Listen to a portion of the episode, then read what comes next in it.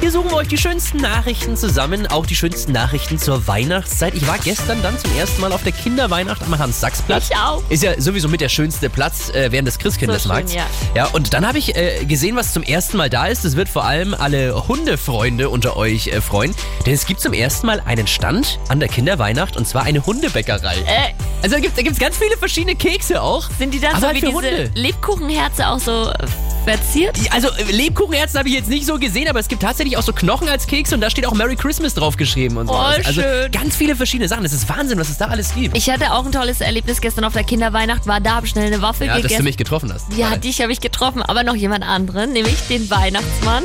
Der steht ja da immer oder sitzt da in dieser Fotobox, sag ich mal. Da kann Ja. ja. Und dann bin ich vorbeigelaufen und der hat mir zugewunken.